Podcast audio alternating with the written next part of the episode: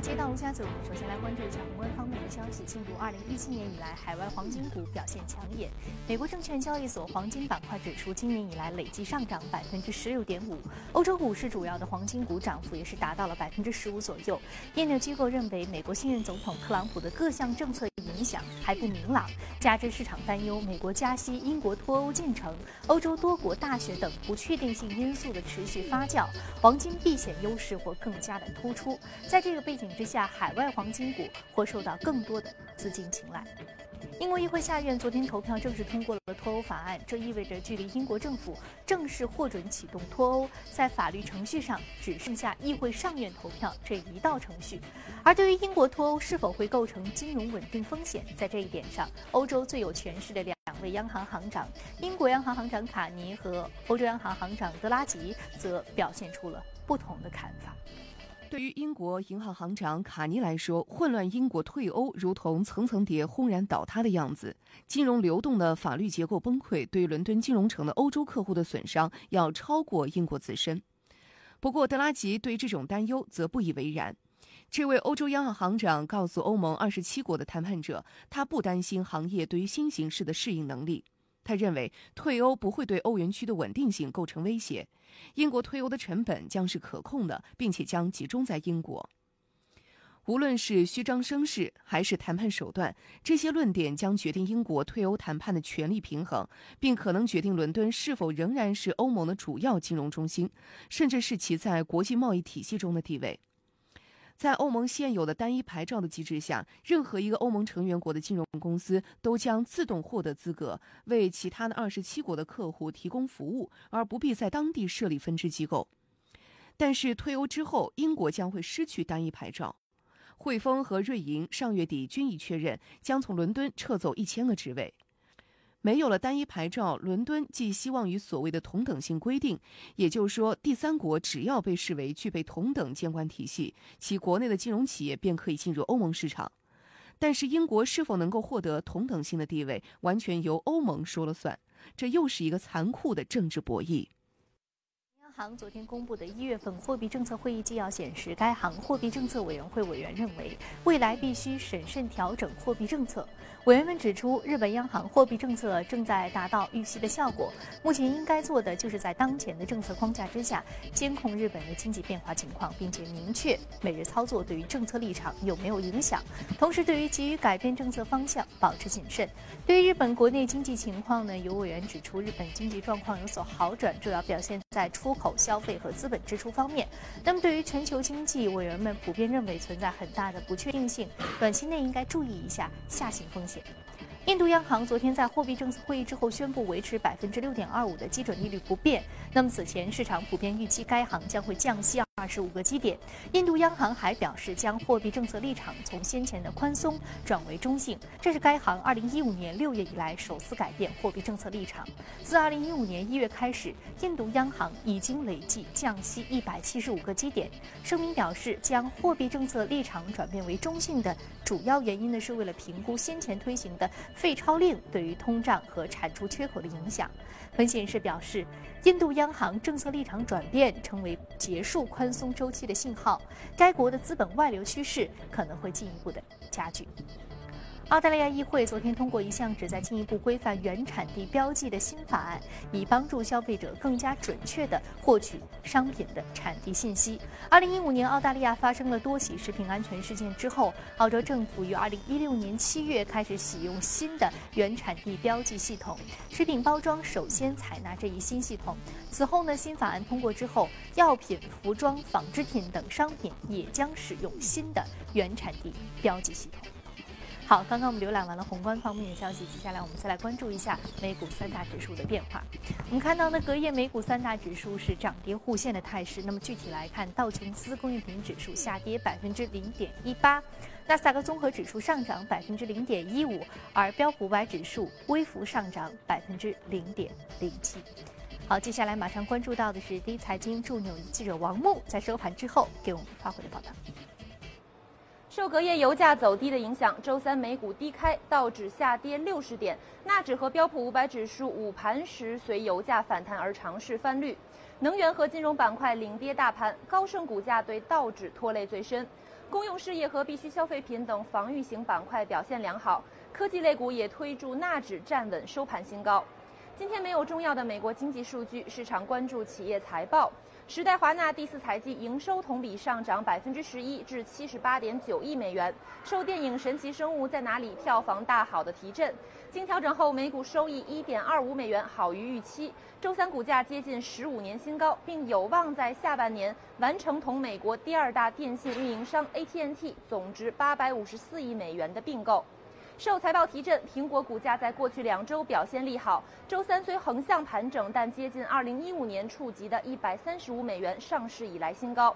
投行 Canaccord 研报认为，在去年第四季度，苹果的智能手机销量仅占全球份额的百分之十八，但却获得了整个行业利润的百分之九十二，是主要竞争对手三星的十倍。因此，提升苹果目标价值一百五十四美元，比当前股价溢价了百分之十六。但是彭博社也发文称，苹果近期大力回购股票，推涨了股价，但已发行股本的减少也妨碍其市值迈向一万亿美元大关。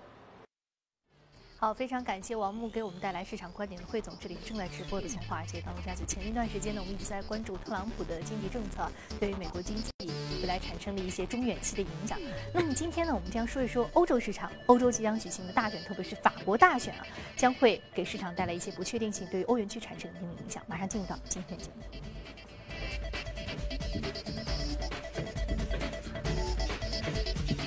请到现场的是评论员罗康杰先生，罗先生早晨好。早上好。嗯，今天我们特别关注到的是欧元区，欧元区即将举行的大选啊。我们说到这个政权的更迭对于经济的影响是不容小觑的。那在你看来，它这个政治风向会是怎样的？对，因为我们看到最近像这个欧元区的一个政治风险呢，成为媒体集中报道的一个热点，也是呃不像之前我们一味的关注美国方面的一个情况怎么样。而欧洲方面呢，大家最关心的，目前最紧要的看起来就是这个法国的大选，因为之前呢，呃，在以往的几次民调当中都显示呢，法国这样的一个中右翼的一个呃候选人费用，还有一个这个独立候选人呢马克龙，可能是在法国的这个第一轮选举当中胜出，然后在第二轮投票当中呢，去最终角逐这个总统的这个宝座。但是最近呢，因为费勇他传出一个妻子的一个空想门的一个丑闻，所以他的一个支持率是大幅下降。那么最新的民调就显示这个呃。支持啊退有退欧倾向的啊反对欧元的，还有这个有啊有反对全球化呀，勒庞对反移民倾向这样一个勒庞，或者简单说就相当于是法国版的特朗普，那么他的一个支持率呢是大幅的上升。但勒庞是一位女士，对，这样的话他可能在这个第一轮投票当中呢和这个马克龙两个人呃占据第一二名的这样一个位置，但是双方呢都不太可能获得超过百分之五十这样的一个选票，那么。就进入第二轮的一个投票当中。那虽然当前的民调也显示，这个勒庞在第二轮选举当中可能会大比分的落后于这个马克龙，但是因为这个情况是最新出现的这样的一个风险，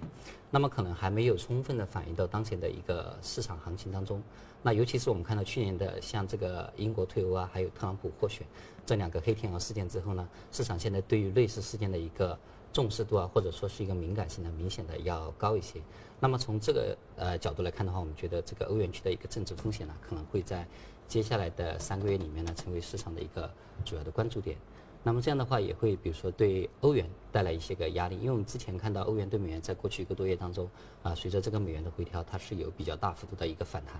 那么但是接下来可能又重新啊走上这样的一个承压的一个情况。那么当然，欧元承压的话，对于美元来说，尤其是最近一个多月调整幅度比较大的这样美元来说呢，应该是一个变相的一个利好。但是我们也看到，就美元来讲的话，啊，比如说像特朗普上台之后，之前的一些个财政刺激啊，还有减税的一些细节还没有出来。那么而他现在提出的，比如说像这个呃，针对移民啊，还有这个贸易保护方面的一些政策，都是比较有争议的。所以呢，呃，也包括他自己本人，可能就是市场普遍预期，他可能是放弃之前啊集结美国总统所坚持的这样的一个强势美元的一个论调。那么因为他本身他想要振兴美国的一个制造业，还要加大美国的一个出口。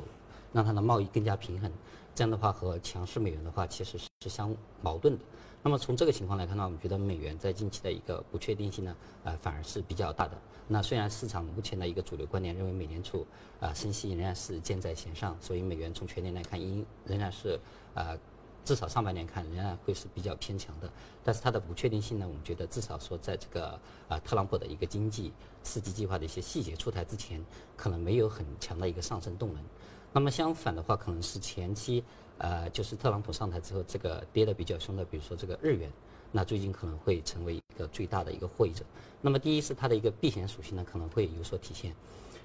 另外一个呢，也是因为我们看到美国的国债收益率啊，也包括欧洲，比如说德国国债的收益率啊，因为它是欧元区的一个核心，那么最近的一个收益率都有下降，这样使得以前这样的一个啊德债与日本的一个国债啊，美债与日本国债之间的一个收益率啊，从之前的一个大幅的一个呃变宽之后呢，现在有收窄的一个趋势，这样的话呢，对于日元来说也相当于是啊一种利好，而且我们看到，比如说明天这个啊特朗普和这个安倍晋三要会面，那么他之前也。批评过，就是这个日元汇率啊，呃，可能是比较低了，那么它可能会给这个日本政府施加一些压力。那从这些角度来看的话，日元呢可能会呃在这一个政治风险呢，或者说市场避险情绪上升环境当中获益。那么当然类似的，也就是我们前面可能提到的这个黄金，那短期可能也会得到一些个好处，尤其是比如说以欧元计价黄金，其实从这个年初以来表现都是非常强的。嗯，我们说欧元计价的黄金啊，还包括日元，它这个避险属性都是很明显的。而日元也是因为近期的一些政治风险比较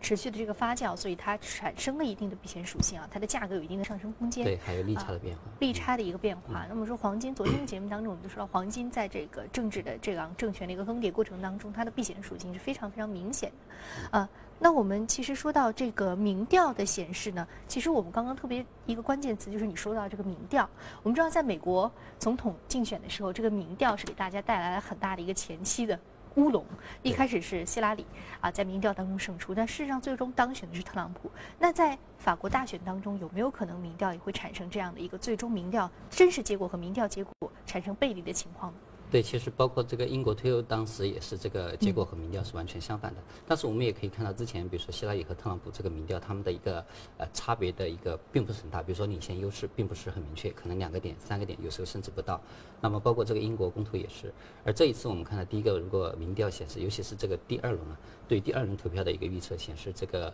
呃勒庞，比如说和马克龙之间的一个民调的一个领先优势比较大的。那么这种情况下，逆转的可能性，当然我们觉得就要小一点。另外一个也跟它本身的一个选举的制度有关系。比如说第一轮，那么大家都来竞选的话，这样的话，如果没有人超过百分之五十的选票，那么进入第二轮的话，而在第二轮当中，那之前比如说支持 A、B、C 三个人支持 C 这个人的，他会倒向哪一方，就是一个呃很大的一个决定性因素。那么从目前的民调来看的话，比如说像这个支持勒庞的这种民粹主义的话，它的一个整体占比还是呃还是比较小的。所以从这个结呃这个方面来看的话，可能最终呢，呃出现与民调结果的一个风险，可能比前两次要小一点。而且他们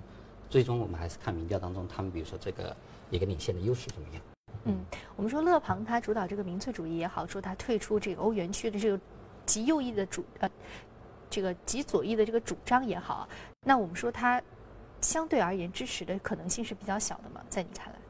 对，因为从现在民调显示，这个虽然就是这个欧洲的这个像极右派的力量啊，包括这个比如说像意大利的五星运动党等等，他们的势力在不断的壮大，但是总体至少从民调显示来看的话，呃，占比呢，比如说还是不到百分之三十啊这样的一个水平，所以在第一轮选投票当中呢，可能会让他有百分之二十多的一个支持率呢，就可以进入到第二轮，但是在第二轮当中的话，他可能会是只得到百分之三十多、百分之四十，这样的话，相对于对方的百分之六十呢，就会。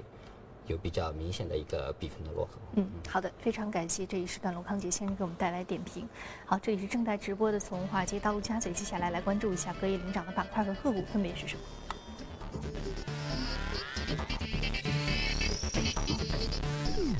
板块方面，公共事业、服务、消费品、科技和医疗健康板块是领涨的。另外，我们看到的是个股方面，来自于科学技术机构、房屋贷款。烟草制造、还有安全防护以及交流设备板块是领涨的。好，我们今天要说到的是布林克斯安全服务板块的个股上涨幅度百分之十四点五六，目前的价格是四十九点九五美元每股。安全服务提供商。对，嗯，它主要其实就是做这种，比如像我们比较熟悉的这种啊武装押运，像什么现金啊、呃黄金啊，还有这个珠宝之类的。那么同时也提供其他的一些，比如像。啊，自动柜员机这样的一个呃，就是这个加钱啊，还有这个监控啊，同时也提供以下一些安全服务，比如说像呃重要设施的一个安全防护啊，啊闭路电视系统啊、报警器啊等等，它所以整个是就是提供一个安全防护类型的。那么因为随着我们看到，比如说像美国去年比如说经济好转啊，商业活动增加呀。啊，企业利润回升等等，那么类似方面的一个支出还有这个需求呢，也也上升，所以我们看到它最新啊昨天公布的一个财报呢，也是远超于市场预期，所以也是带动股价呢出现比较大的一个上涨。嗯，主要还是来自于受益于经济回暖，所以带来的它一些业务量的一个成长和增加。它营收也是创下多年来的一个高点。嗯，好，非常感谢罗刚吉先生简单的一个点评啊，这里正在直播的从华尔街到吴家嘴，接下来进一段广告，广告回来继续接着聊。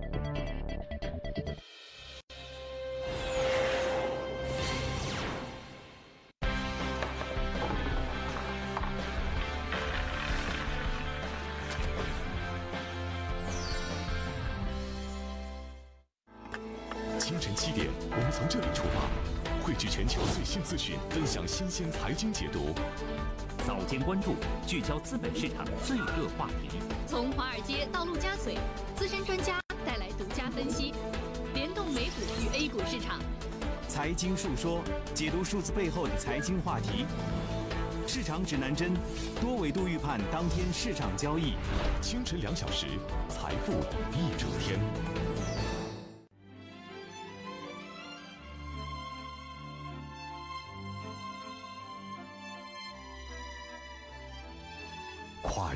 三个世纪的经典，老凤祥。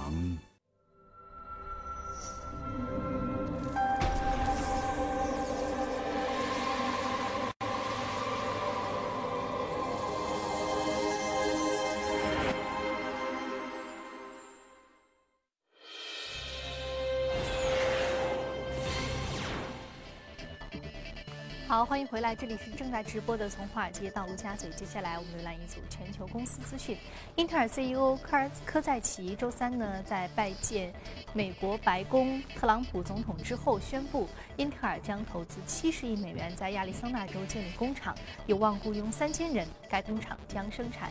七纳米芯片，预计该项投资将会在未来三至四年内完成。据了解，特朗普上台之后一直对于科技公司进行施压，要求即将海外的工作岗位迁回美国。之前，超过一百家科技公司签署联合声明，反对特朗普对于穆斯林的旅游禁令，英特尔也是其中之一。社交应用 Snapchat 母公司 Snap 日前递交首次公开募股申请，可能于三月初登陆纽交所，融资三十亿美元，估值或达到二百五十亿美元。这将成为自二零一四年九月阿里巴巴上市以来美股最大的 IPO，也将打破美国科技板块 IPO 的沉寂。随着市场不确定性消退以及多个大型科技公司筹划上市，美股 IPO 活动有望在未来两年显著改善。近两年内值得关注的有望上市的独角兽企业，除了 Snap 之外，还包括共享租车服务商 Uber 以及共享的租房提供商 Airbnb。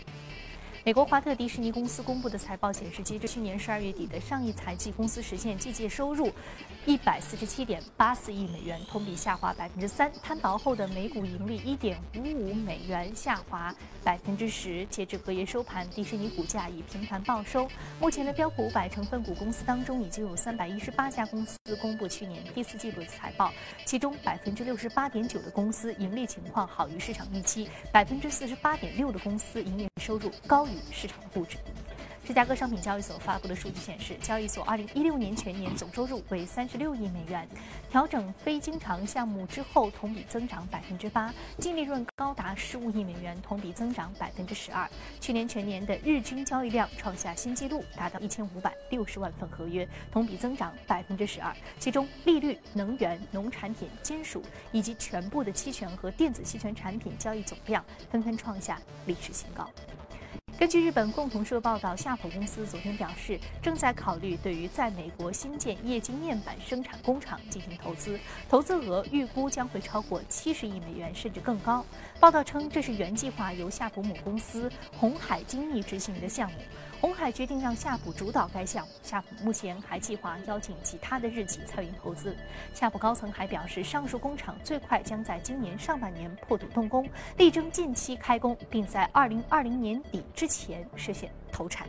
好，刚刚我们浏览完了全球公司动态之后，我们再回到资本市场，和嘉宾聊一聊值得关注的板块和个股分别是什么。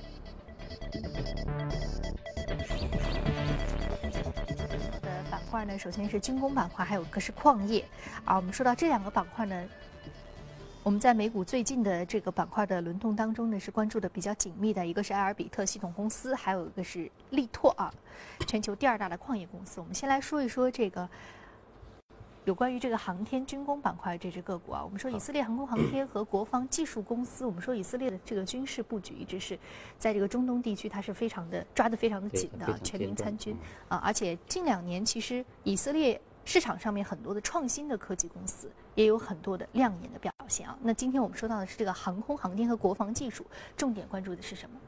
呃，埃尔比特系统公司呢，它就是这个以色列的一个军工企业。那它的因为呃过去比如说这个多年来的一个啊收购啊扩张，使它的一个业务范围还有这个产品的门类也比较多。那包括无人机啊、防水的无人机，还有这种的呃指挥自动化系统啊，一些个光电设备啊，啊也包括和比如说其他公司合作研发一些个导弹呐、导弹防护系统啊，还有比如说像这个。呃，F 三五战斗机这样的一个头盔，所以它的一个产品呢还是非常啊多元化的。那么呃，而且它过去几年的一个业绩呢一直表现的比较好，而且最近呢，我们从去年下半年，比如说像这个啊特朗普上台以来，我们看到他提出的一个啊强军计划，比如说要求这个啊军舰呐，美国的军舰呐、飞机啊啊要这个增加。啊，也包括比如说核武方面要更新，这样的话呢，他对一个军费的一个支出的预期呢，上升的预期呢就比较大。同时呢，特朗普他也要求，比如说北约啊，他的这些盟国也要啊增加军费的一个支出。那么这些盟友呢，也大部分迫于压力呢，也是给出了比较这个正面的回应。那同时，比如说我们看到他也要求像这个韩国、日本方面更多的承担这个美国驻军的军费啊，增加自己的军费支出等等。所以这个大环境的话，我们看到啊。它对于欧美的一些个军工企业呢，还是比较有利的。而埃尔比特呢，它过去这个一个多季度以来，股价表现呢也是啊啊比较啊比较亮丽的。同时，我们也看到这个像特朗普，他比如说他的新政府重新恢复对伊朗的这个制裁之后，伊朗搞导弹试验啊等等，也是中东的这样的一个局势呢，比啊目前比较受关注。而这个像以色列的军工企业，当然无疑是啊直接受益的。所以从这个大环境来讲的话，这些军工企业最近的表现呢都很不错。那么当然从国内来看的话，我们也看到这个像航空航天还有军工啊，也是呃反复活跃的一些题材。因为我们比如说有军民融合呀，还有这个啊军事企业呃领域的一些个国企改革的一些题材，啊也是当前市场的比较关心的话题。嗯，我们说国企国呃，这个国企改革还有一些这个居民融合的题材，在 A 股市场上近期是比较热的一个话题啊。好，那接下来我们再说到的是这个矿业公司。矿业公司，我们说到这个，包括这个铁矿石啊、能源啊、黄金啊、钻石啊，也是它的相关的一些收入。我们说黄金价格最近是避险需求的一个提升，所以价格出现了一个比较好的一个表现啊。那铁矿石呢，大宗商品这一块呢？对，没错，力拓的话，它是全球第二大矿业的集团啊，同时也是铁矿三巨头之一。那么虽然说是铁矿石三巨头呢，但是它的业务其实也是非常多元化的。就像你前面讲的啊，铁矿石可能占比超过四成以上。那么所以从去年铁矿石这个价格翻番的这样的一个走势当中，它的一个获益当然是非常大的。那么另外呢，像比如说像铜啊、钻石啊、啊煤炭能源呐。以及这个铝啊等等，也是它的一个主要的产品。那么，所以它的这些个产品门类相当丰富，很呃，很多时候呢，它的一个股价和这个比如说实体经济表现呢，它的一个这个呃关联度也比较高。嗯，我们看到去年下半年，不仅这个国内啊，包括欧美的一个经济复苏的一个势头，基建需求对有有一些呃加快的一些个趋势。那么也同时随着这个商品价格的反弹，它的股价呢，在过去一年里面也是上涨超过百分之七十。而它最新呢，也就是昨天公布的一个财报显示呢，它在这个啊过去的一个财年里面呢，它的一个净利润呢是达到四十六亿多美元。那么一方面是得益于这种大宗商品价格的反弹，还有这个啊销量的增加。那么另一方面也是它自己就是多年来就是削减成本和提高效率的一个啊努力的一个结果。比如说去年就节约了大概十六亿美元的一个运营成本。那么，所以在这个情况之下呢，它的股价走势也不错啊，同时也提出了要大部分的利润啊，比如说提高这个派息，呃，以及这个提出五亿美元的一个股票回购计划等等，所以对它的一个股票支撑比较好。那么，当然我们看到大宗商品，因为在这个呃新年之初啊，因为可能呃国内比如说包括这个流动性趋紧方面的担忧啦，一度带来一些个下行压力，也包括去年年底这个大幅上涨之后，它的一个回调压力可能确实是在不断的一个积累当中，呃。但是呢，我们看到从比如说呃，也包括我们之前提到，比如说像欧元区的一些个政治风险，以及美元仍然还是比较强的这些个大环境呢，啊，可能对它呃的一个回调的压力呢，会逐渐的一个加大。那么，但是我们看到下半年之后呢，呃，如果这个欧美的经济啊回稳的趋势能够延续下去，那也包括特朗普的一些个刺激措施能够出台，并且能够达到市场预期的话呢，啊，到时候对于商品呢还是会有潜在利好。所以整体来看，可能会有一个啊先抑后扬或者是震荡。上升的一个底部逐渐抬升的一个过程。嗯，那还有我们说到，其实这个呃铁矿石的三巨头之一，我们说力拓它这个业绩表现是比较亮眼。那我们另外两个巨头呢，还有这个必和必拓和巴西代指合股，同样也是受益于相同的市场逻辑。对，而且我们看到，比如说昨天刚刚的新闻，这个智利最大的铜矿现在又要罢工了，那么它也是必和必拓旗下的一个啊矿产。那么它的一个如果罢工持续时间比较长的话，可能对这个铜矿的一个产量啊。对大家的一个供需平衡的一个预期啊，也会产生一定影响。嗯，好，那我们说到这个是一个行业的一个逻辑啊，所以说我们单从力拓这只个股当中，我们就可以看出其中的一些行业规律和逻辑啊。非常感谢这一时段罗康杰先生给我们带来的精彩的点评。那今天播出的内容呢，您可以通过我们的官方微信公众号“第一财经资讯”查看。另外，你有什么样的意见和建议，可以通过微信留言。此外，您还可以到荔枝和喜马电台搜索“第一财经”进行收听。节目最后来关注一下，现如今机器人已经和人类社会的生产生活密不可分。那目前的英国伦敦科学博物馆。正在举办一场机器人展，全面展现了机器人的发展史。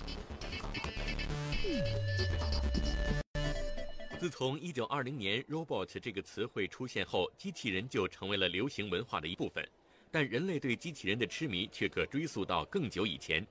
英国伦敦科学博物馆于本月八号开始举办一场机器人展览，以探索人类对机器人的痴迷历史。展会上共有一百多个机器人亮相。包括来自16世纪的机器钟、科幻小说和现代研究实验室的机器人等，总共跨越五百多年历史。这个名为“电子宝宝”的小孩并不是真人，而是一台机器人，来自日本的仿人形机器人，外表与真人无二。它拥有完美的语言能力，能用清晰的声音播报新闻。电影《终结者》中的 T 八百型机器人也来到了展览现场，令影迷大饱眼福。本次机器人展将持续至九月三号，感兴趣的观众可以去看看。